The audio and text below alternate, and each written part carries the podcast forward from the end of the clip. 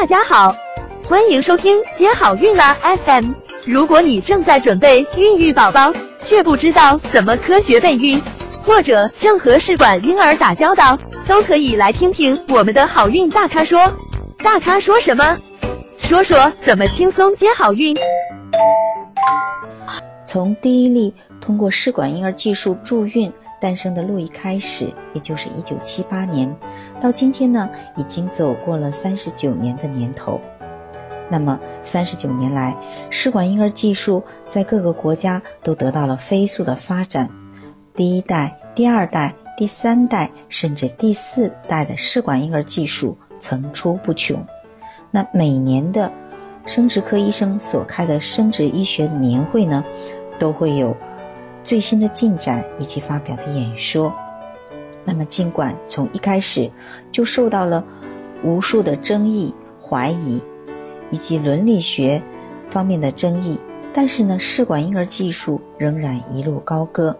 到目前呢，全世界已经诞生了几百个试管婴儿的小宝宝。但是，这项试技术仍然帮助了千千万万个家庭来实现他们生育宝宝的梦想。那从这个意义上来说，虽然说它是存在争议。但是，试管婴儿技术是上个世纪最伟大的医学成就之一。好了，那接下来呢，就开始谈今天的分享。试管婴儿技术呢，是在一九七七年获得成功。那么，第一个小宝宝呢，在一九八八年诞生了。但是，经过了三十二年，在二零一零年，诺贝尔生理学或医学奖才授予了试管婴儿之父罗伯特·爱德华兹。为什么这个奖项迟到了这么久呢？因为诺贝尔奖它要保证获奖成就经得起时间考验。那么这项技术它到底能不能保证所生育的小宝的健康呢？所以呢，诺贝尔奖它也观察了三十几年。如果再从爱德华兹二十世纪五十年代开始。呃，进行人体受孕过程的研究算起呢，整整超过了五十年，所以真是倾注了他毕生的心血。那试管婴儿技术呢，是一项影响非常深远的重要技术，它是人类辅助生育技术的重大变革。目前世界上有百分之十到十五的夫妇是存在生育问题的，而通过试管婴儿技术，可以帮助这些不孕的夫妇实现生育后代的梦想。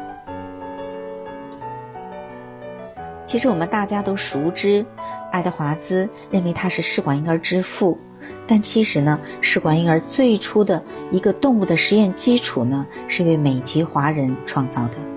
他是一九五九年的美籍华人生物学家张明觉，他从兔子交配后回收的精子和卵子在体外受精结合，将受精卵移植到别的兔子的输卵管内，借腹怀胎，生出正常的幼兔。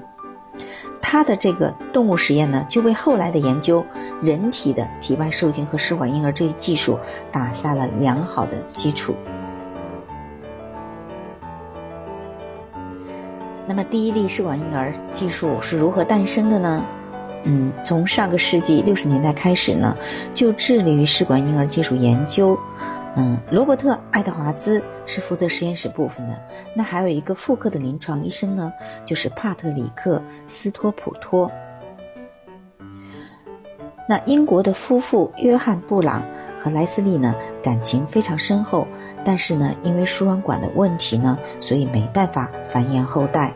那结婚九年呢，一直没有怀孕。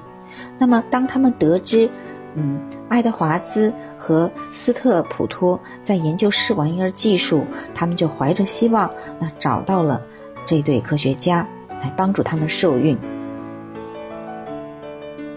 说到第一例试管婴儿诞生呢，其实呢，嗯，它还有一个，嗯，第前一次的这个试管婴儿，嗯，助孕，就是之前呢，它的第一次促排呢，嗯，是一个促排卵之后的一个取卵。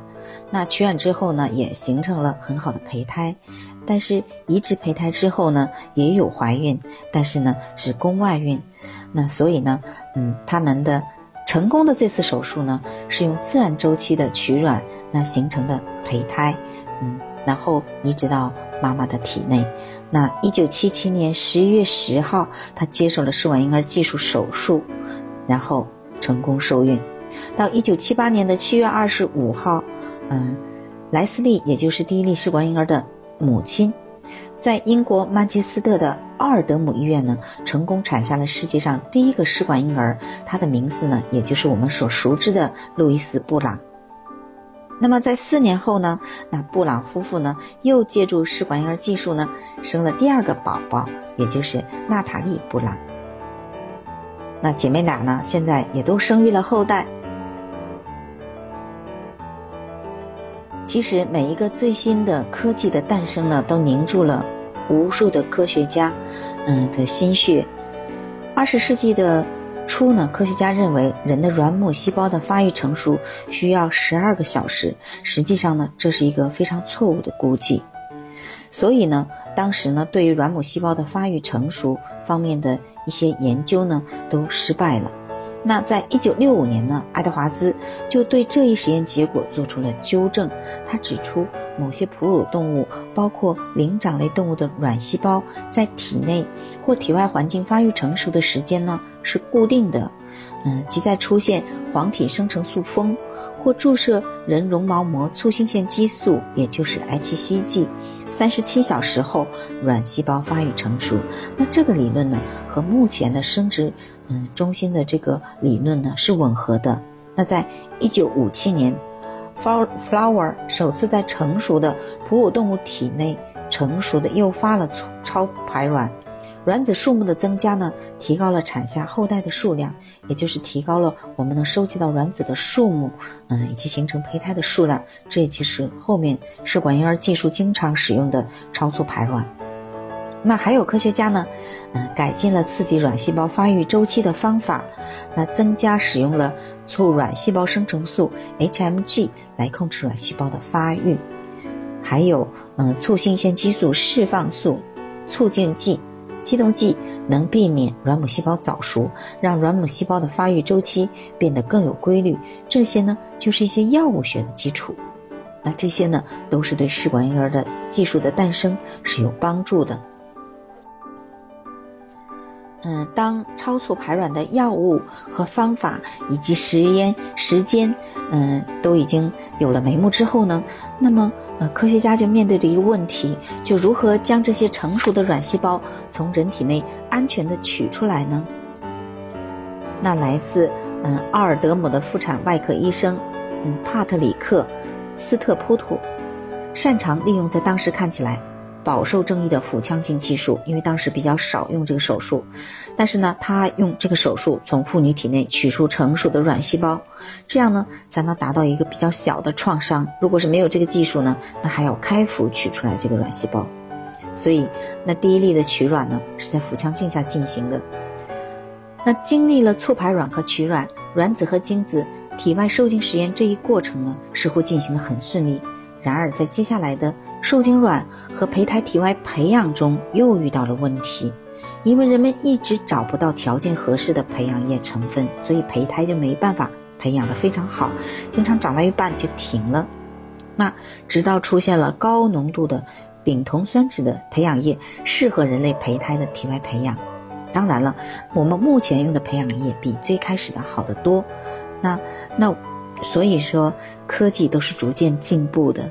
那我们现在通过看这些历史呢，就发现，现在真的是很幸福，有各种各样好的一个技术啊、用药啊、设备呀、呃经验呢，都能够提高我们病人的受孕率。